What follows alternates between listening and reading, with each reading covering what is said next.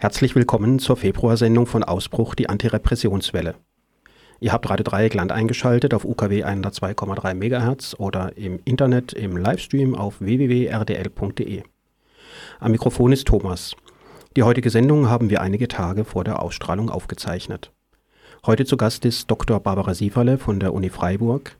Sie hat letztes Jahr eine Studie unter dem Titel Nach dem Gefängnis, Alltag und unsichtbare Bestrafungen veröffentlicht. Darüber wollen wir heute sprechen. Schön, dass Sie sich die Zeit genommen haben für dieses Gespräch, Frau Sieferde. Ich freue mich, heute hier zu sein. Danke. Gerne doch. Ja, Sie sind promovierte Ethnologin. Könnten Sie unseren Zuhörenden mal ein bisschen erklären, was die Ethnologie ausmacht, vielleicht auch, was die Ethnologie so von der Soziologie unterscheidet?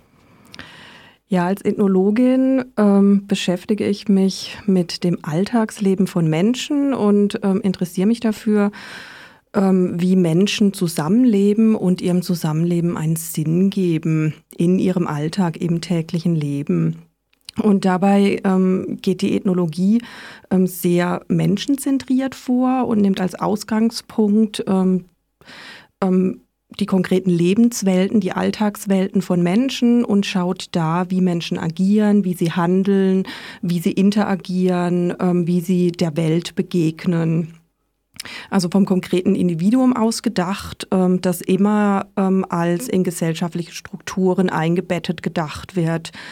Ähm, Im Vergleich zur Soziologie würde ich jetzt sagen, dass beide Fächer ähm, sehr ähnlich vorgehen, beide auf Gesellschaft schauen, auf gesellschaftlich Zusammenleben. Es ähm, aber öfter so ist, dass ähm, die Soziologie eher vom Großen, von, von den großen gesellschaftlichen Strukturen ausgehend denkt, ähm, während ähm, die Ethnologie das gerade andersrum macht und erstmal vom Individuum ausgeht und vom Individuum ausdenkt und dann schaut, wie einzelne Menschen in größere gesellschaftliche Zusammenhänge eingebettet sind. Mhm. Seit 2017, glaube ich, ungefähr sind Sie an der Uni Freiburg tätig. Ja, genau. Was machen Sie denn dort zurzeit? Worüber forschen Sie ganz aktuell? Mhm. Ähm, ganz aktuell ähm, bin ich noch mit dem, dem Forschungsprojekt meiner der letzten Jahre beschäftigt, in dem ich mich eben mit Haftentlassungen beschäftigt habe. Ähm, und bin gerade noch dabei, ähm, so die, die, die Forschung der letzten Jahre noch ein bisschen mehr aufzuarbeiten und so auch ein bisschen in die Öffentlichkeit zu spielen.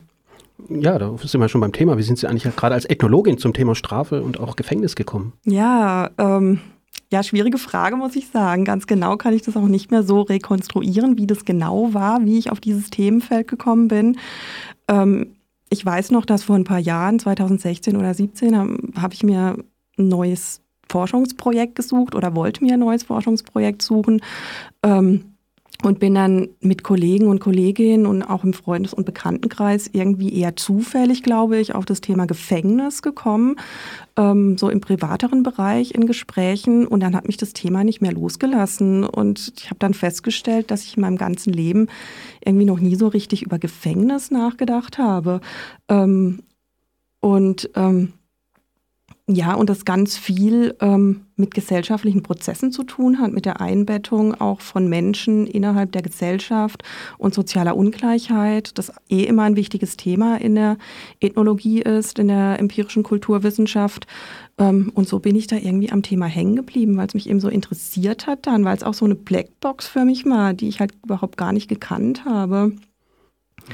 Es gab, ähm, also kann er noch zu erzählen, dass ich auch, als ich studiert habe, auch hier in Freiburg, ähm, habe ich eine Zeit lang ähm, so im Norden gewohnt, Richtung Zering her dann und bin dann jeden Tag, um an die Uni zu gehen oder auch arbeiten zu gehen, mit dem Fahrrad ähm, am Freiburger Gefängnis vorbeigefahren ähm, und habe da aber während meiner ganzen Studienzeit irgendwie gar nie drüber nachgedacht. Das Gefängnis war so selbstverständlich für mich, ähm, dass ich keinen weiteren Gedanken daran verschwendet habe. Aus heutiger Perspektive finde ich das ein bisschen naiv, ähm, dass das so gar nicht in meinem Kopf war ähm, weil es doch so ein wichtiges gesellschaftliches Thema ist, wir, was wir als Menschen eben äh, mit anderen Menschen machen, ähm, die wir dann einfach einsperren hinter hohe Mauern. Ja. Ich könnte mir vorstellen, dass es vielen Menschen so geht. Ich meine, die Vollzugsanstalt ist ja im Gegensatz zu anderen Gefängnissen, die neu gebaut werden, mitten in der Stadt, mitten im Universitätsviertel. Und jeden Tag gehen da hunderte, wenn nicht sogar tausende Menschen vorbei. Wahrscheinlich geht es denen ähnlich wie Ihnen. Ja, das nehme ich tatsächlich auch so wahr. Also meine damalige Blindheit, so wie ich es gern benennen möchte, gegenüber des, dem Gefängnis, ähm, sehe ich heute als Symptom für so eine gesamtgesellschaftliche Wahrnehmung oder eher Nicht-Wahrnehmung gegenüber dem Gefängnis. Also es betrifft ja nicht nur mich, ich glaube, so wie, wie Sie auch sagen, betrifft es ganz viele Menschen, dass Gefängnisse eben so was Selbstverständliches sind, mitten in der Stadt teilweise und niemand drüber nachdenkt, weil es eben so selbstverständlich ist, dass ähm, wir Menschen mit Haftstrafen ähm, belegen ähm, und Normverstöße mit Freiheitsentzug sanktionieren. Aber aus einer kulturwissenschaftlichen Perspektive sind solche Selbstverständlichkeiten eben gar nicht selbstverständlich und eben menschliches und kulturelles und gesellschaftliches Produkt. Und es ist immer so die Frage, die dann mitschwingt, wenn, wenn ich als Ethnologin und Kulturwissenschaftlerin ähm, auf solche Dinge schaue, ah, ähm, wie könnte es denn anders sein? Es müsste nicht so sein.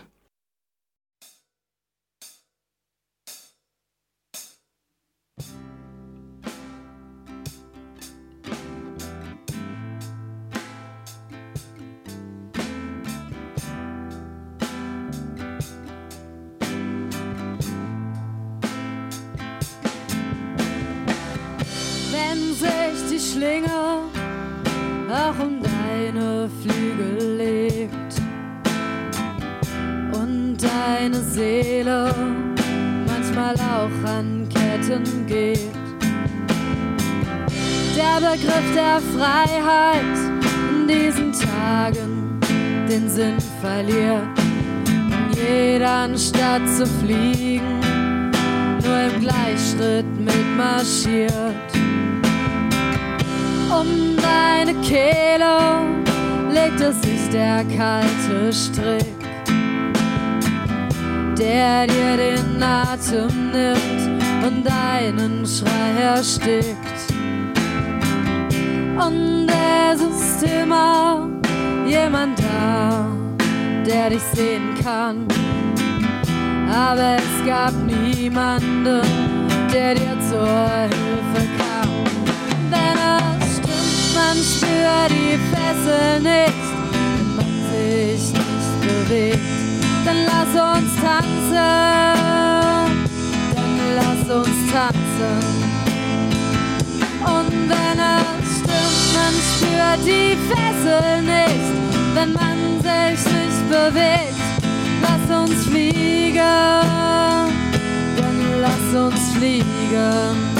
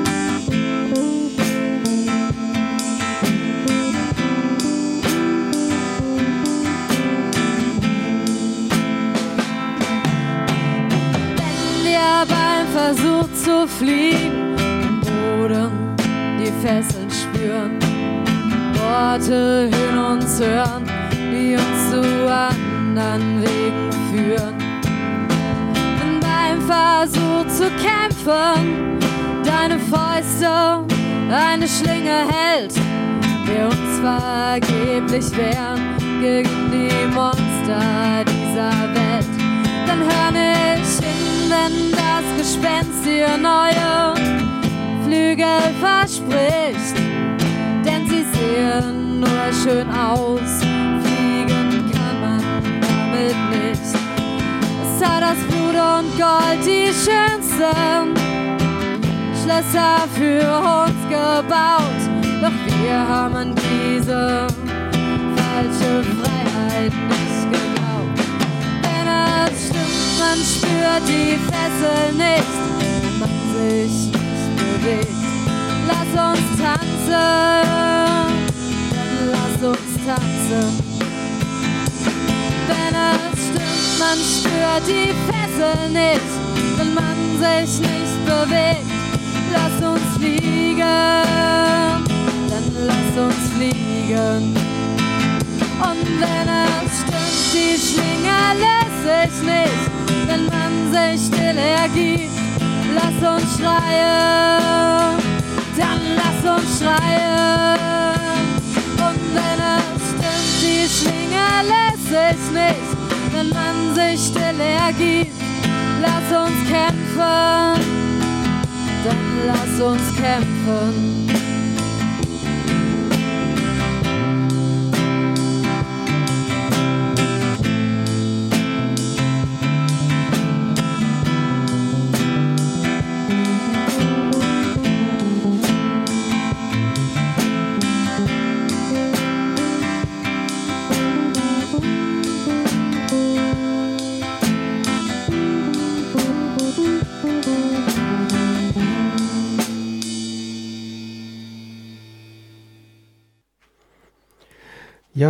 Schauen wir jetzt ins Gefängnis, Frau Sieferle. Wenn Sie an die Zeit in den Gefängnissen, an Ihre Forschungsarbeit dort zurückdenken, was ist Ihnen da besonders nachdrücklich in Erinnerung geblieben? Gibt es irgendein Erlebnis, irgendwelche Gerüche, irgendwelche Geräusche, wenn Sie jetzt so daran denken? Mm, ähm, ja, ähm, ganz viele Dinge tatsächlich und zwei, die besonders rausstechen. Also es ist ja schon ein paar Jahre her, dass ich jetzt meine Forschung im Gefängnis gemacht habe. Ähm, weil Sie jetzt Geruch angesprochen haben, also der Gefängnisgeruch ist mir tatsächlich sehr stark in Erinnerung geblieben, ähm, den ich jetzt auch sehr schwer in Worte fassen kann. Es ist so, ich weiß gar nicht, wie ich es benennen soll, so eine Mischung aus, ähm, aus ähm, Essensgeruch, mhm. der mhm. durch, die, durch die Stockwerke wabert, so nenne ich es jetzt mal, ähm, und auch nicht frischer Luft durch die großen Gänge und die auch, auch fehlenden offenen Fenster. Ähm, und auf einer weiteren sinnlichen Ebene fand ich die Akustik sehr eindrücklich. Das ist tatsächlich so, so mein Hauptding ähm, des Gefängnisses, dass ich diesen Schall, ähm, Türengeklapper, Schlüsselgeklapper ähm, sehr ähm, und auch ähm, so den Hall von, von Menschenstimmen, die man aber gar nicht richtig versteht, sondern eher so aus dem Off hinten kommen, so eine, so eine wilde Kombi, ähm, die mir da in Erinnerung geblieben ist. Mhm. Ich glaube, dadurch, dass Sie natürlich jetzt nicht darin gelebt haben in einem Gefängnis, ist für Sie das immer noch was ja, ganz Außergewöhnliches. Also wenn ich jetzt an meine eigene Zeit denke, so richtig sind mir die Gerüche nicht mehr in Erinnerung, aber natürlich das Schlüsselgeklapper. Dieses wirklich Tag und Nacht ist es zu hören mit die Bediensteten mit ihren großen Schlüsselbundern. Ja, ja, das ist auch, glaube ich, gerade diese Schlüsselbunde sind meiner Meinung nach was, wo man sich, glaube ich, nicht dran gewöhnen kann, egal ob ich jetzt als äh, Forscherin ins Gefängnis gehe und abends wieder rausgehe. Ähm, um irgendwie in die Zellenstockwerke zu kommen oder in die Gesprächsräume, wo ich mich mit inhaftierten Menschen getroffen habe, musste ich, glaube ich, durch elf oder zwölf Türen gehen. Die, ich wurde dann immer begleitet von einem Beamten oder einer Beamtin, die ähm, die Tür aufgeschlossen hat. Ich bin durchgegangen, dann wurde die Tür wieder abgeschlossen. Das irgendwie elfmal, bis ich dann da war, wo ich sein sollte. Ähm, und für inhaftierte Menschen ist das ja auf täglicher Ebene so. Also wenn sie irgendwo hingehen zum, zum Arbeiten oder auf die Zellenstockwerke zurück oder in einem Besuchsraum ist ja auch dieses Schlüssel, also kein, nicht selbstständig durch Türen gehen zu können, ist ja ein ganz großes Ding. Ähm, ja, das sehr, sehr viel auch mit Macht zu tun hat, finde ich, wenn ich daran denke. Ja, jetzt haben wir dann gewissermaßen die Machtperspektive von der Vollzugsanstalt der Bediensteten gegenüber den Gefäng Gefangenen, um jetzt nochmal ein besseres Gefühl für die Situation in einem Gefängnis zu bekommen. Und Sie schreiben da ja auch darüber in Ihrem Buch. Wie ist denn das aus Ihrer Sicht, aus Ihrer äh, äh, ethnologischen Perspektive mit der Hierarchie in den Gefängnissen, mit diesen Kategorien von gut und böse und besser oder sich besser fühlen von manchen Insassen gegenüber anderen? Mhm. Äh, ja, Hierarchie ist ganz zentral ähm, in der Anstalt auf ganz, ganz verschiedenen Ebenen, meinem Eindruck nach. Also erstmal auf dieser Ebene, es gibt Gefangene und Nicht-Gefangene. Und Gefangene nehmen da immer eine, eine, minderwertige Position ein, die eben kontrolliert werden müssen, ähm, die, die durch ähm, durch diese verschlossenen Türen oder die Gitter ähm, an den Fenstern und die Sicherheitskontrollen eben ständig als minderwertige, vielleicht auch als gefährliche ähm, äh, Menschen klassifiziert werden, denen gegenüber eben die Beamten und Beamtinnen stehen, die Vollzugsbeamten und Beamtinnen, ähm, die zur Überwachung da sind. Ähm, das ist so die eine große Ebene. Und dann ähm, hat ich meinem Gefühl nach, gibt es auch hierarchische Unterschiede ähm, zwischen ähm, inhaftierten Menschen, die ähm, im Gefängnis konstruiert werden oder die Wahrnehmung der Menschen im Gefängnis leiten, ähm, je nachdem, ähm, welche Straftaten die Menschen begangen haben, die im Gefängnis sind, wirken da schon starke Hierarchien in, ganz unten in der Hierarchie sind, sind mein, meinem Gefühl nach und auch den Erzählungen inhaftierter Menschen ähm, Leute, die für, für, eine Sexualstraftat im Gefängnis waren oder im Gefängnis sind. Ähm, gegenüber Kindern ähm, oder auch gegenüber Frauen, die damit so starke, aus einer kulturwissenschaftlichen Perspektive wieder, ähm, Männlichkeitsbilder ähm, durchbrochen haben, die sehr stark im Gefängnis wirken. Ähm, also dieser starke Mann, der auch Kinder und Frauen schützen muss, das war ein sehr, sehr großes Männlichkeitsbild, ein sehr dominantes Männlichkeitsbild, das ich im Gefängnis vorgefunden habe. Ähm, ja, das ist so eine starke Abgrenzung ähm, von inhaftierten Menschen gegenüber ähm, anderen Männern, die Sexualstraftaten begangen haben, die ich als sehr dominant empfand. Ja, also das ist im Bereich Strafvollzuges und wenn ich jetzt aus der Sicherungsverwahrung noch berichten kann im Bereich hier der JVA Freiburg, da kippt es so ein bisschen in die andere Richtung, weil sie haben im Bereich der Sicherungsverwahrung ungefähr 85 bis 90 Prozent Menschen äh, inhaftiert, die halt eben Sexualstraftaten begangen haben und da sind dann die, die keine Sexualstraftaten begangen haben, in den Augen von den Sexualstraftätern oft, die die richtig Böses getan haben, weil sie selber hätten ja eigentlich oft, das ist dann so eine Strategie, nur das getan, was äh, das Gegenüber gewollt hätte. Mhm, da wirken also, nochmal andere, andere ja. Hierarchien. Aber wie Sie ja gesagt haben, es ist ja eine Konstruktion und eine Konstruktion ist ja halt eben auch veränderlich. Absolut, ja, es ist eine Konstruktion. Was mir zusätzlich auch noch aufgefallen ist, dass sehr viel in nationalen Kategorien gedacht wird. Mhm. Ähm, Im Strafvollzug ähm, unter den inhaftierten Männern was auch wieder ein Konstruktionscharakter ist. Es gibt die Russen, die dann so mhm. und so äh, sein sollen und so und so agieren. Es gibt die Deutschen, die Türken. Also ja, das, das gehört auch zur Lebensrealität des Gefängnisses dazu, um so in diesen Nationalkategorien zu denken. Und wenn wir jetzt noch mal ein bisschen weiter gucken, es geht es um die Zeit im Gefängnis. Mhm. Ich meine, Menschen bezahlen ja in Anführungsstrichen mit einem Entzug ihrer Freiheit, aber dann haben sie plötzlich ähm, ganz viel Zeit äh, verfügbar oder auch nicht verfügbar. Wie, was hat das für eine Rolle gespielt in Ihrer Forschung? Ja, Zeit war ganz zentral. Also ähm, die Männer ähm, die ich im Gefängnis kennengelernt habe und auch die ich nach der Entlassung kennengelernt habe, haben ganz viel über Zeit gesprochen, weil die Gefängniszeit, die Monate oder Jahre, ähm, die sie im Gefängnis gesessen sind, ähm, aus ihrer Wahrnehmungsperspektive einfach verlorene ähm, Jahre waren. Es war eine fremdbestimmte Zeit, ähm, die die Männer dort absitzen mussten, sozusagen, die ganz stark ähm, geprägt war von ähm, Fremdkontrolle, die sie nicht eigenständig gestalten konnten. Und das hat sehr, sehr stark ähm, auf, ähm, auf den Alltag ähm, der Männer eingewirkt, sozusagen nicht sein eigenes Leben leben zu können, wie ich es gerne ähm, will, sondern von der Institution abhängig und dort untergeordnet zu sein. Das war ein, war ein ganz starker Punkt. Und hinzu kam diese diese starke zeitliche Strukturierung im Gefängnis, also Gefängnisalltag ist ja durchgetaktet von 24 Stunden lang, von morgens bis abends in, ich würde sagen, in fünf Minuten Takten. Also es gibt dann diese Anstaltsordnung, wo drin steht, wann Zellenaufschlusszeiten, Zellen, ähm, Zellenschließzeiten sind, wann, äh, wann Hofgang ist, 25 Minuten, ähm, wann Arbeitszeiten sind, wann Essenszeiten sind. Also diese Fremdregulierung manifestiert sich da ähm, auf so einer kleinteiligen, minutenartigen ähm, Einteilung. Mhm. Ja, das kann ich auch nur aus eigener Erleben nur bestätigen. Und wenn wir jetzt einen Blick lenken auf die Phase des Übergangs, und zwar von der Haft in die Freiheit. Mhm gab es da besonders häufig auftretende Ängste oder Sorgen, die die Gefangenen in dieser Phase des Übergangs erlebt haben, wobei wir vielleicht in diesem Zusammenhang erst noch ganz kurz den Begriff der Liminalität einführen. Was meint denn das Konzept der Limin Liminalität? Ja, Liminalität ist ähm, ein kulturwissenschaftliches Konzept, das von dem Begriff, dem lateinischen Begriff Limens, Schwelle, ähm, Schwelle oder Übergang kommt ähm, und so ein Hilfsmittel äh, der Kulturwissenschaften ist, um Übergänge von einer Lebensphase in die nächste besser verstehen zu können und besser fassen zu können.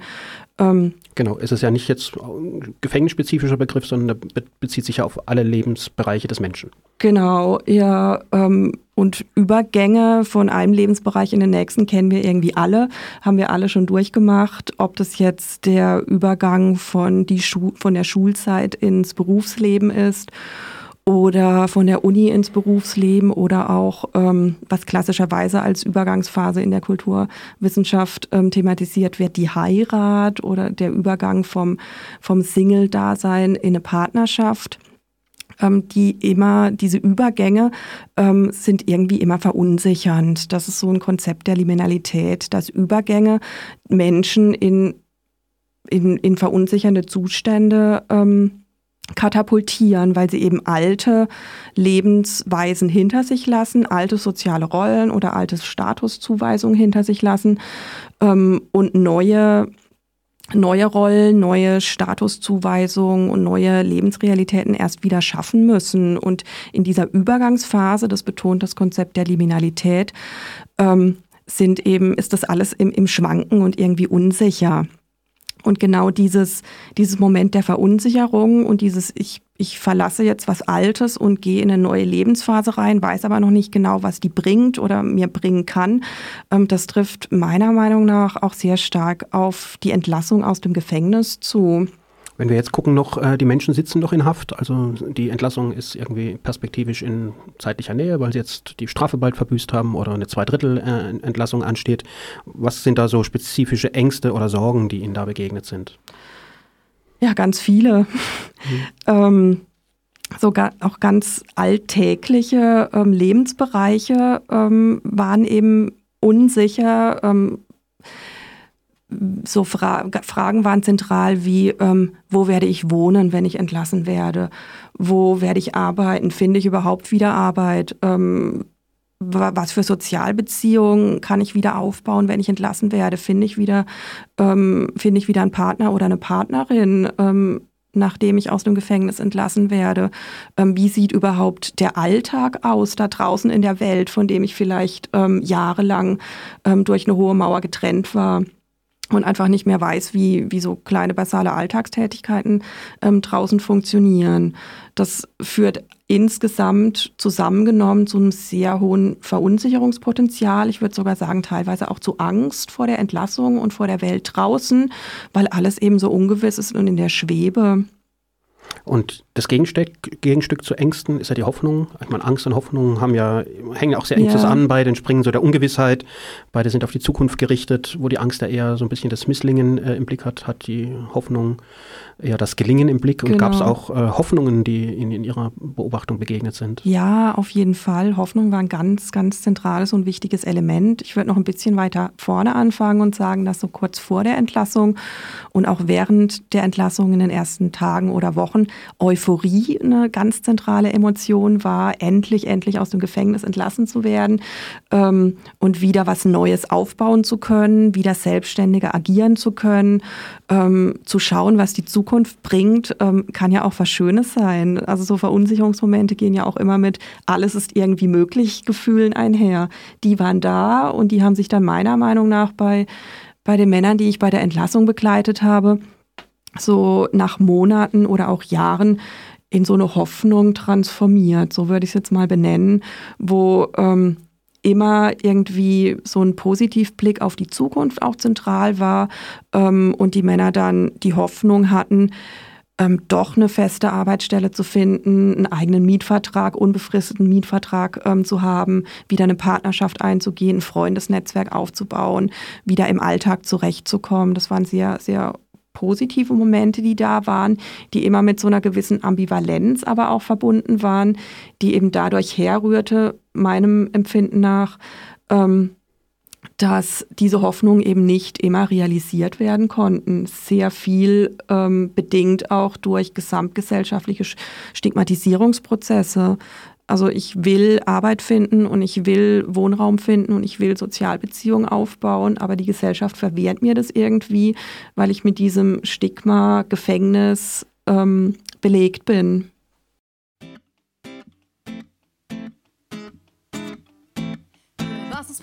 Träumt, tausend Tage, neues Grau und was nimmst du heute in Kauf? Was ist dir davon geblieben und wie viel gibst du dafür auf? Tänzerin in einer Spieluhr, die dreht sich immer zu zum gleichen Lied. Immer schneller um sich selbst und die Tage machen keinen Unterschied. Du denkst, vielleicht wird's irgendwann mal besser und schon ist irgendwann vorbei. Du denkst, vielleicht wird's irgendwann mal besser und schon bist du nicht mehr dabei. Leben auf Zeit, Stempel um ist dein Wert. Welche Rate hast Zeug und Kapital vermerkt? Stundenlang fleißig, hab deinen Träumen und Mann und sogar eine Stunde für bezahlt. Leben auf Zeit, Stempel um ist dein Wert. Welche Rate hast Zeug und Kapital vermerkt? Stundenlang fleißig, hab deinen Träumen und Mann und sogar eine Stunde für bezahlt.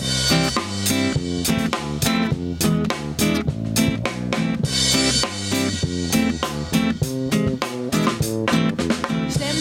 zu deinen Tage und du wartest immer noch aufs nächste Lied. Santo abgelaufen und aufs Neue umgekehrt und immer wieder ohne Unterschied. Die Sandtour läuft euch hinterher und hat dich längst schon eingeholt. Und während du da wartest und auf beste Zeiten hoffst, hat sie dich wieder überholt. Ein Auge blickt in die Ewigkeit, ein Augenblick, der ewig bleibt. Ohne Zeit und ohne Ziel bedeutet er für euch nicht viel. Beleidigung gibt's den Stundenlohn, Verteidigung, die kommt dann schon. Doch du hast so lange gewartet und dich wieder nicht gewehrt. Die Sand abgelaufen und das Neue umgekehrt. Immer Zeit, Stempel um ist dein Wert. Welche Rate hast Zeug und Kapital vermerkt? Stunden waren fleißig, an deinen Träumen mal und wurden sogar eine Stunde für bezahlt. Immer Zeit, Stempel um ist dein Wert. Welche Rate hast Zeug und Kapital vermerkt? Stunden waren fleißig, an deinen Träumen mal und wurden sogar eine Stunde für bezahlt.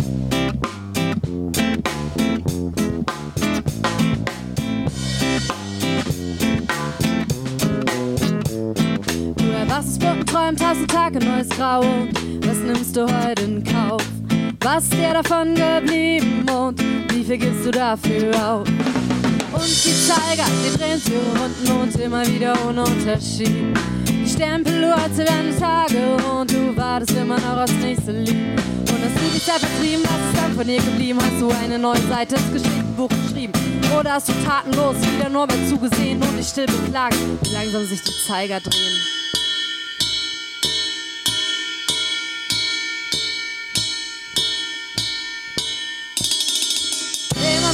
Zeit, um ist dein Wert. Welche hast Zeug und Kapital vermehrt?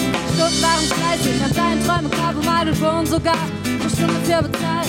Immer Zeit, Stempel um ist dein Wert. Und welche hast Zeug und Kapital vermehrt? Stunden waren fleißig, an deinen Träumen Grab umeidet, wurden sogar eine Stunde für bezahlt. Immer Zeit, Stempel um ist dein Wert. Und welche hast Zeug und Kapital vermehrt?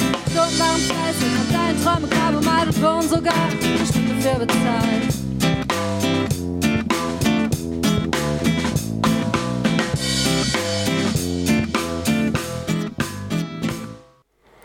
Willkommen zurück. Ihr hört ein Interview mit Dr. Barbara Sieferle von der Universität Freiburg über ihr Buch Nach dem Gefängnis, Alltag und unsichtbare Bestrafungen.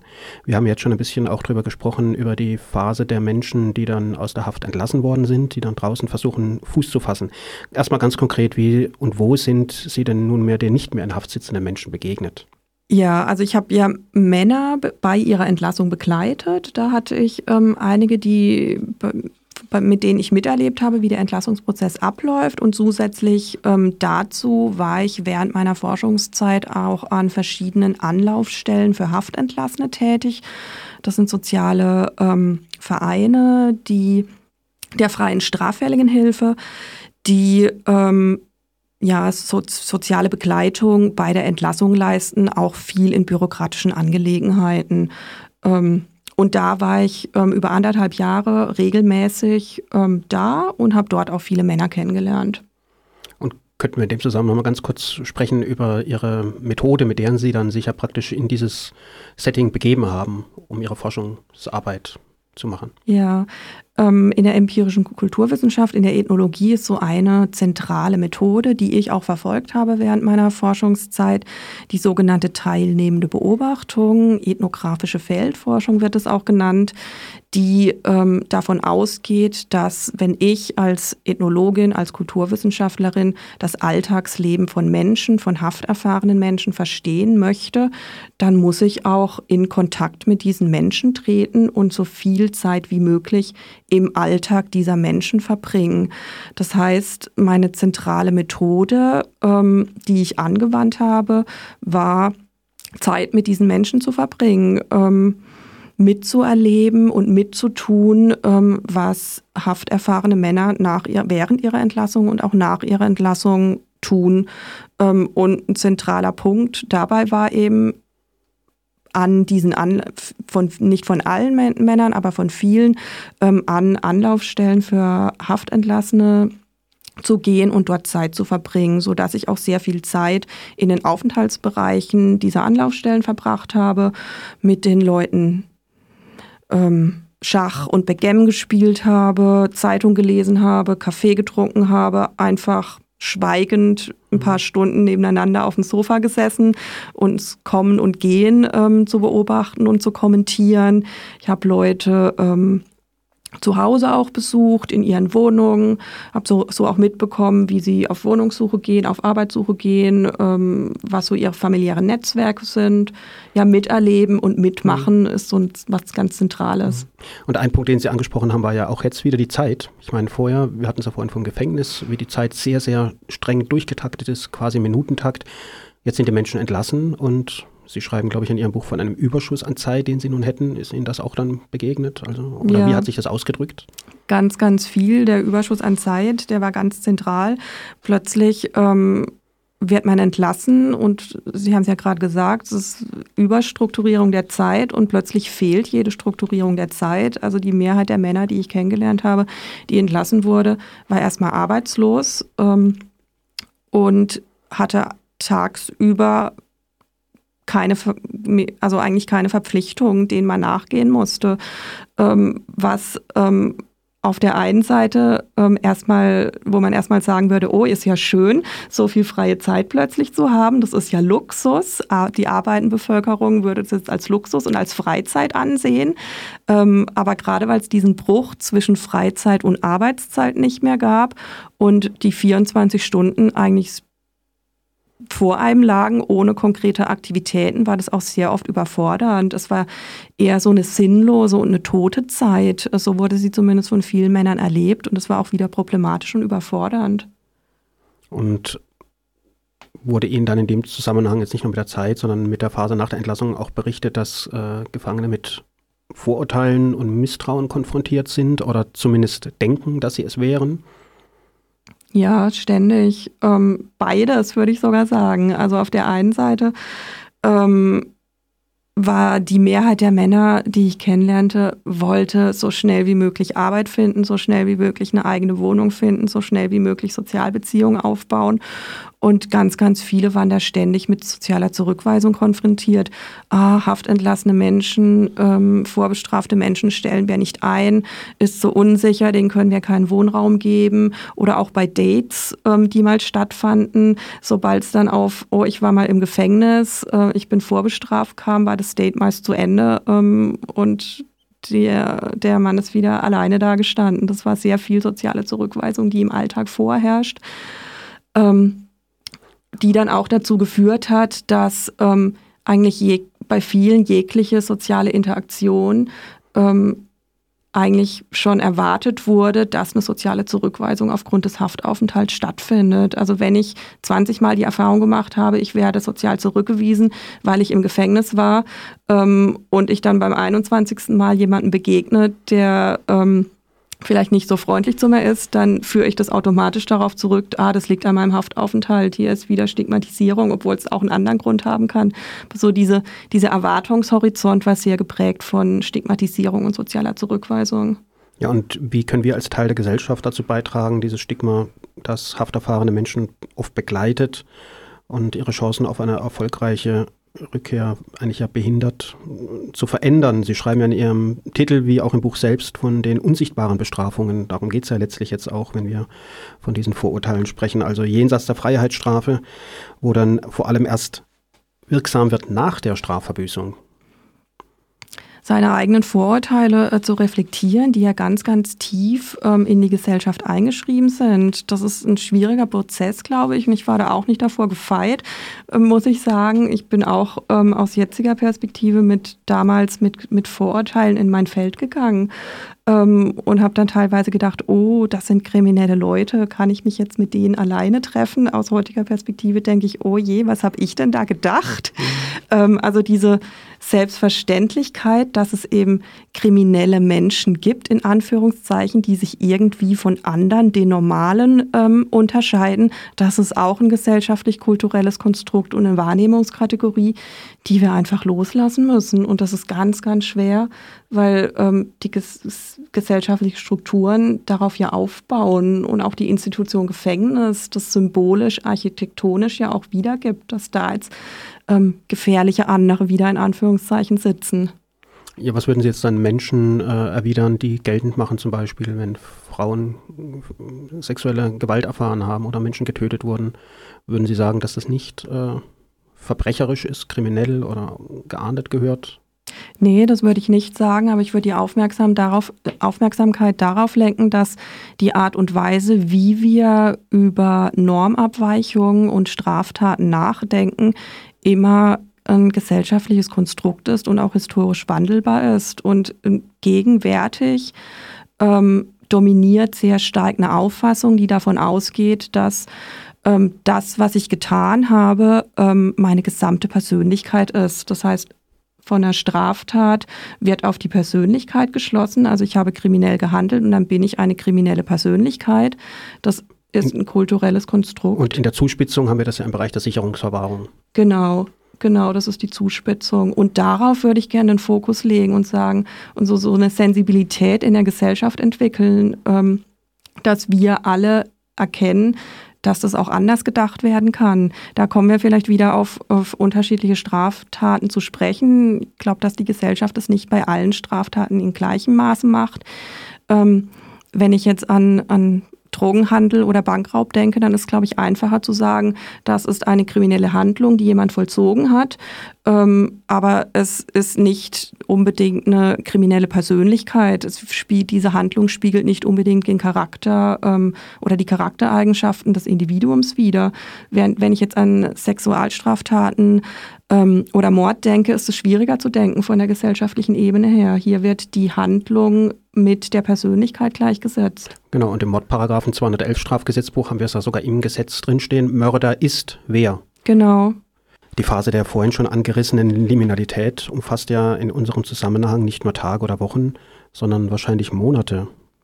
Wie, es, wie sehen Sie das? Ich würde sogar weitergehen und sagen, dass es teilweise auch Jahre ähm, andauert oder bis zum Lebensende. Also in so einer theoretischen Konzeption ist Liminalität und diese Phase der Verunsicherung eben eine Phase.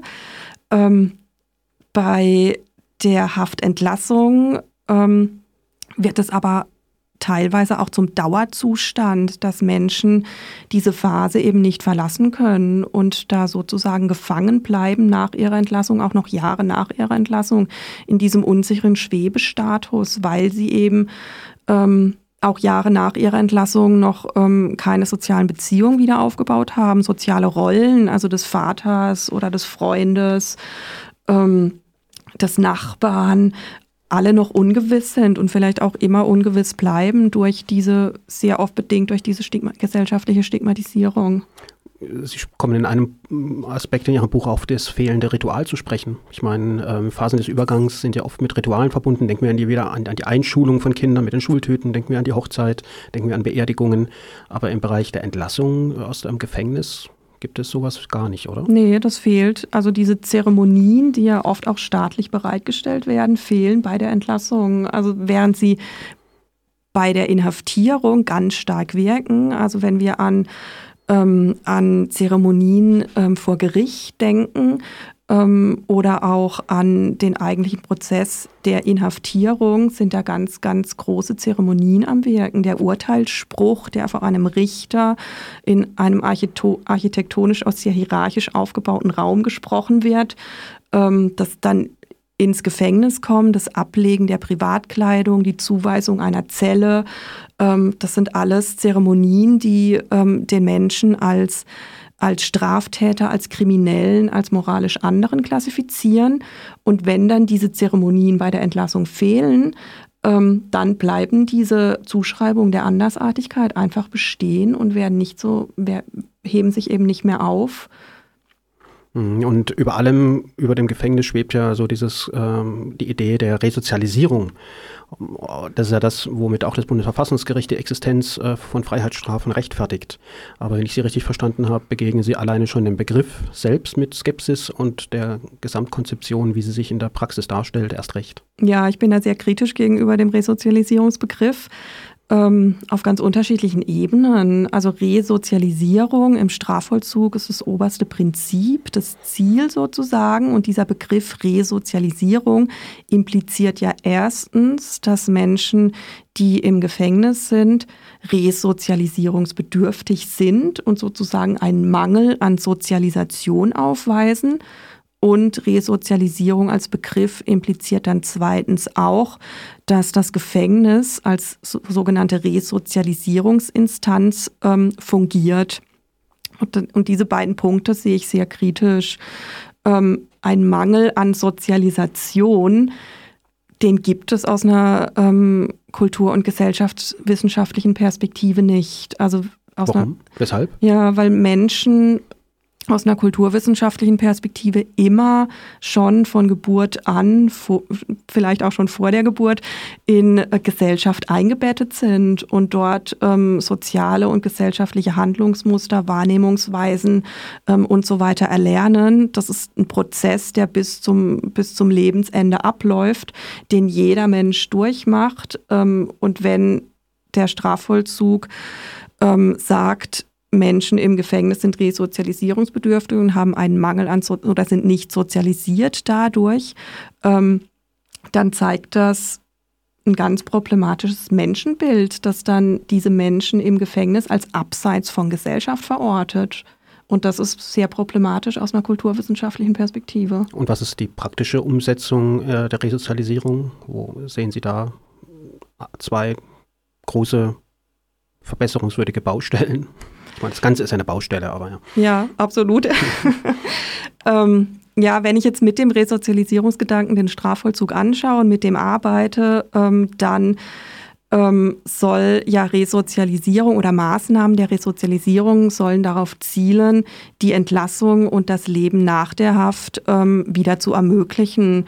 Ähm, und wenn ich dann denke, dass Menschen Monate oder Jahre lang hinter Mauern eingeschlossen sind, dann ist das schon mal problematisch. Und dann muss dem, dem Entfremdungs ähm, Prozess, würde ich ihn jetzt mal benennen, der durch die Haft entsteht, dem muss dann mit durch Resozialisierungsmaßnahmen entgegengewirkt werden. Und das wird meiner Meinung nach viel zu wenig betrieben. Ähm, beispielsweise, also zwei zentrale Punkte, die ich sehr wichtig finde, sind dabei, dass ähm, Menschen, die im Gefängnis sind und wieder entlassen werden, dass sie den Kontakt zur Außenwelt nicht verlieren. Das kann einmal durch ähm, Freigänge geschehen, dass Menschen, die in Haft sind, regelmäßig äh, Freigang bekommen, um, um, in, um die Welt draußen noch erfassen zu können, um noch interagieren zu können. Das findet viel zu spät statt, eigentlich erst Monate vor der Entlassung und viel zu wenig auch. Ähm, und auf so einer Sozialebene ähm, finde ich das Gefängnisleben auch viel zu, zu ähm, isoliert gegenüber sozialen Kontakten. Also die Mehrheit der Männer, die ich kennenlernt, haben eigentlich fast alle ihre Kontakte während der Haftzeit verloren. Ähm, auch bedingt durch ähm, die starke Reglementierung der Sozialkontakte im Gefängnis. Also in den Gefängnissen, in denen ich geforscht habe, waren 180 Minuten Besuchszeit pro Monat. Das sind irgendwie neun, alle zwei Wochen 90 Minuten, wo man sich dann in einem großen Raum mit ganz vielen anderen Inhaftierten und deren Familien trifft. Ähm, man hat keinen Zugang zu moderner sozialer Technik, die heute ähm, dazu da ist, soziale Beziehungen aufrechtzuerhalten, wie Internet, E-Mail schreiben, Smartphones, ähm, WhatsApp ähm, und so, solche Apps, wo man einfach eine kleine Nachricht mal schicken kann, ein Hallo, wie geht's dir? Mhm. Oder ein Bild schicken. Das können inhaftierte Menschen können das nicht und da das ist sehr problematisch für, für, für das Aufrechterhalten der Sozialbeziehung.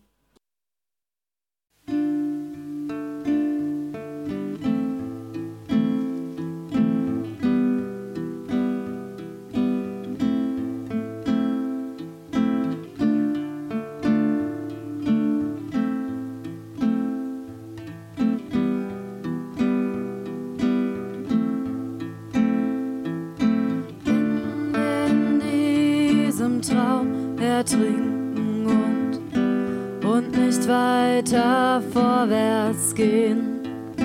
Wenn wir nicht mehr nach hinten schauen, nur noch auf der Stelle stehen.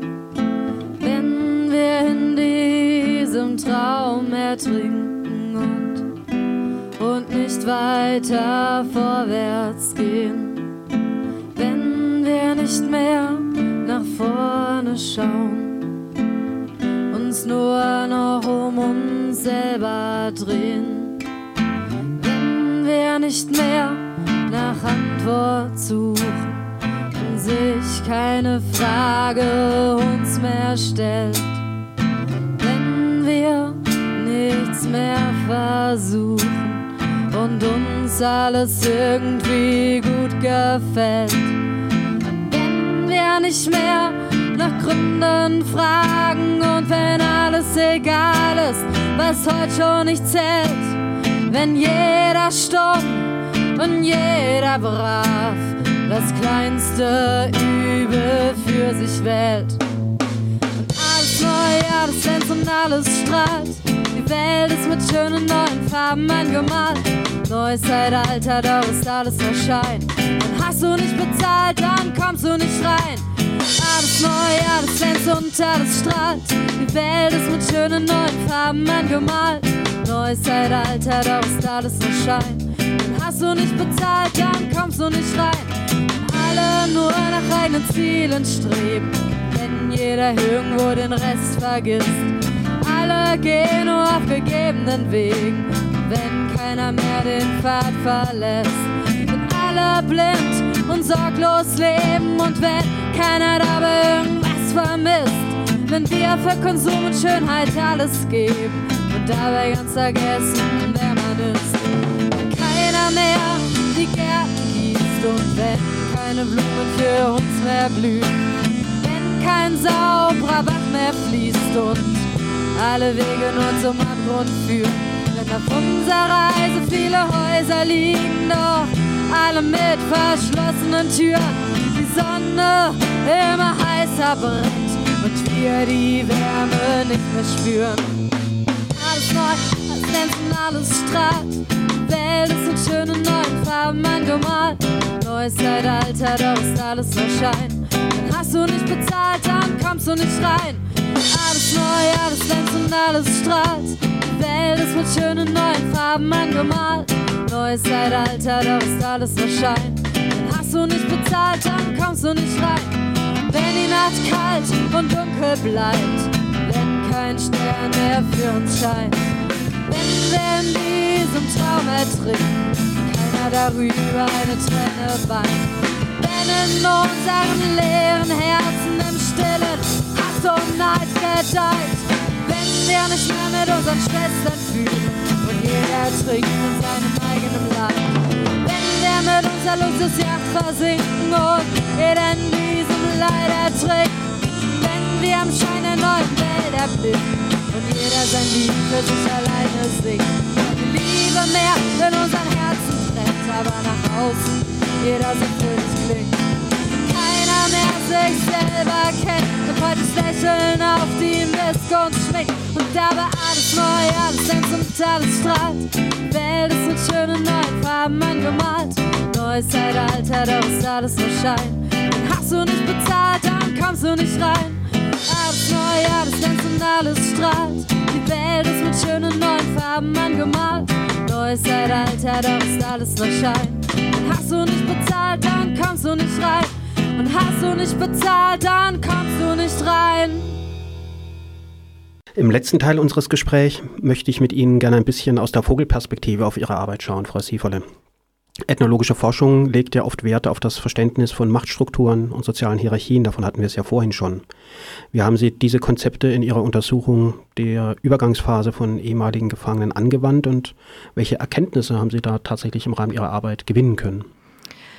Ja, das hängt wieder ganz, da hatten wir vorher auch schon drüber geredet, ganz eng mit, mit diesem Stigmatisierungsbegriff zusammen, den ich vorher verwendet habe, ähm, der dazu führt, dass Menschen, die in Haft waren, eben als Kriminelle, als andere der Gesellschaft markiert werden ähm, und dann nach der Entlassung auch weiterhin markiert werden und so eine soziale, marginale Rolle einnehmen inner, innerhalb der Gesellschaft. Also so eine gesellschaftliche Außenseiterposition, durch die sie einen schweren Zugang zur Arbeit haben und sehr lange, vielleicht auch für immer in armen und prekären Lebensverhältnissen bleiben ähm, sozial isoliert sind durch mangelnde soziale Kontakte, die auch durch die Institution Gefängnis verschärft oder hervorgerufen werden.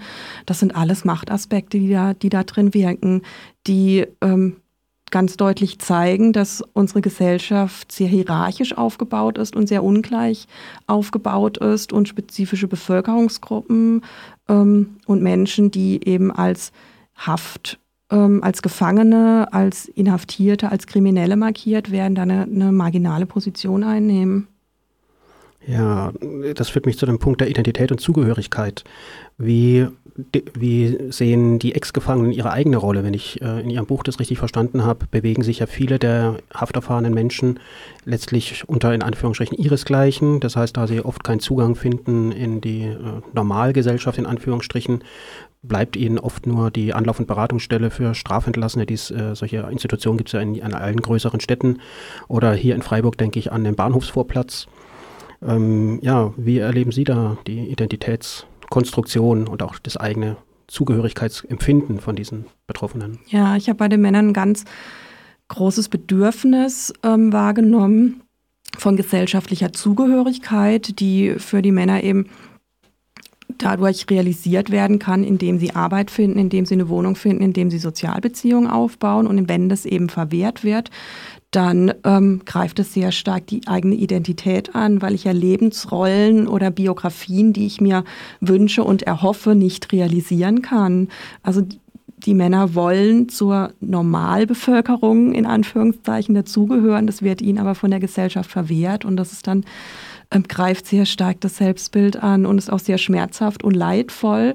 Ähm, und viele ähm, haben dann meiner Meinung nach gar keine andere Möglichkeit, ähm, als Sozialkontakte ähm, mit anderen Haft, haftentlassenen Menschen zu knüpfen. Ein Mann hat mal zu mir gesagt, ja, der Mensch ist ja ein Sozialtier und bevor er jetzt zu Hause alleine sitzt, geht er halt an die Anlaufstelle und kann da soziale Kontakte pflegen und das finde ich wahnsinnig mhm. nachvollziehbar. Und ja. was das Gefühl der Zugehörigkeit oder Nichtzugehörigkeit angeht, Sie äh, beschreiben, glaube ich, auch eine Szene in Ihrem Buch, dass ähm, hafterfahrene Menschen auch nicht auffallen wollen. Das heißt, sie versuchen alles zu vermeiden, was äh, für andere irgendwie darauf hindeuten könnte, dass sie halt eben aus dem Gefängnis kommen. Das heißt zum Beispiel bei einer ganz unverfänglichen Situation in einem Ladengeschäft. Ja, genau. Ja, dieses, dieses nicht auffallen wollen ist meiner Meinung nach auch so ein Ausdruck der Hoffnung nach Zugehörigkeit ähm, zur Gesellschaft. Mhm. Wir hatten ja jetzt zur letzten Frage äh, vorhin schon darüber gesprochen, dass es eben an Ritualen in der Übergangs- und Integrationsphase mangelt.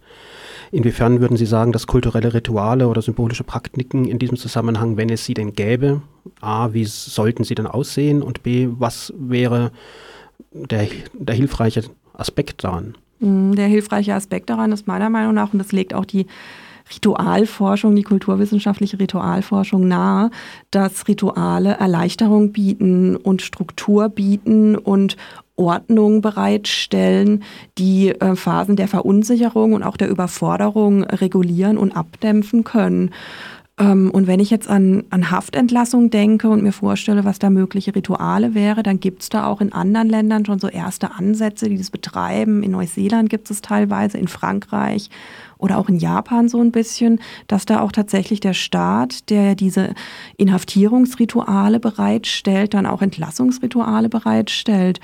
Ähm, das kann dann zum Beispiel so aussehen, dass man dann bei der Entlassung oder nach der Entlassung ähm, nochmal vor eine staatliche Instanz tritt und dann ähm, ähm, ein, eine Urkunde oder hört sich jetzt ein bisschen komisch an, aber es ist auf so kleinteiliger Ebene Urkunde überreicht bekommt. Das ist ja auch was sehr Rituelles, so eine Übergabe, mhm. die dann bescheinigt, okay, ich bin jetzt, äh, ich bin jetzt wieder aus dem Gefängnis entlassen, ich bin jetzt wieder ein ganzer normaler Teil ähm, der Gesellschaft.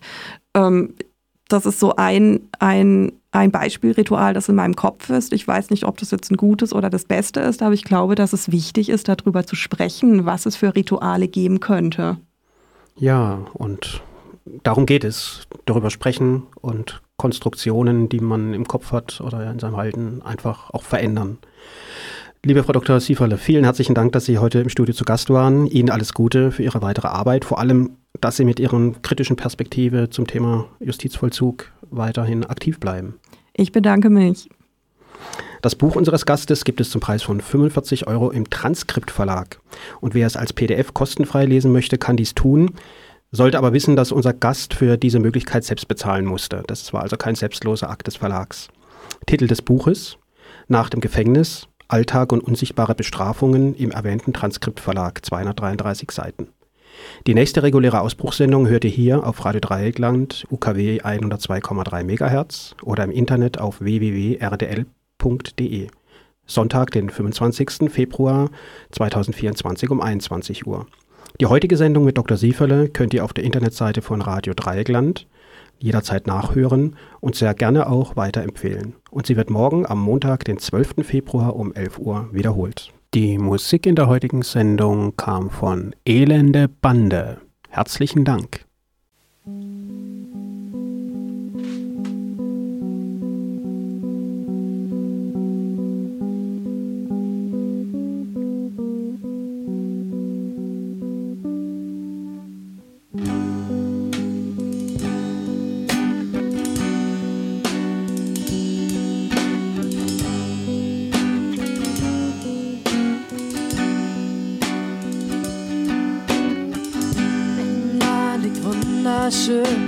Schlummernd, nimm dein Röschen Schlaf, da schläft doch bloß die Revolution.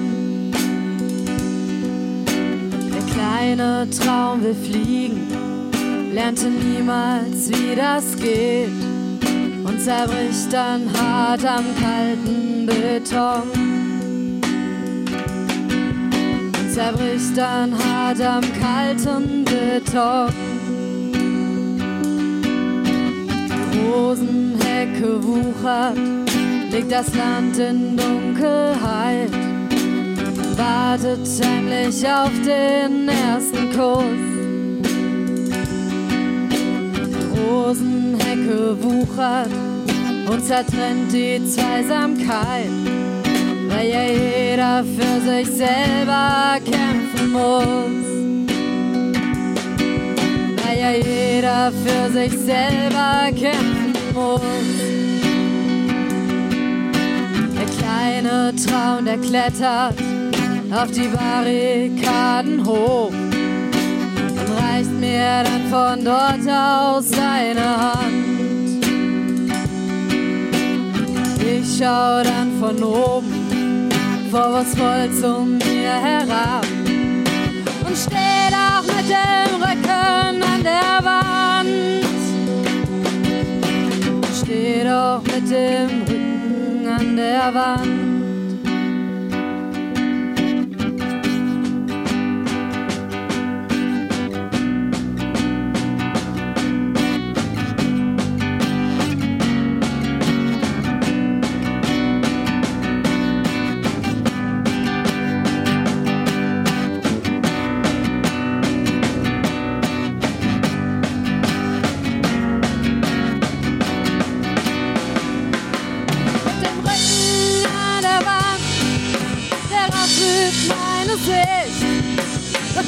soll den Wind in meinen Federn spüren.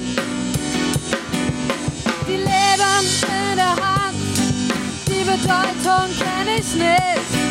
Und ihr könnt sie doch auf eure Weise führen. Kann mein Leben doch auf eure Weise führen. Kann mein Leben doch auf eure Weise führen.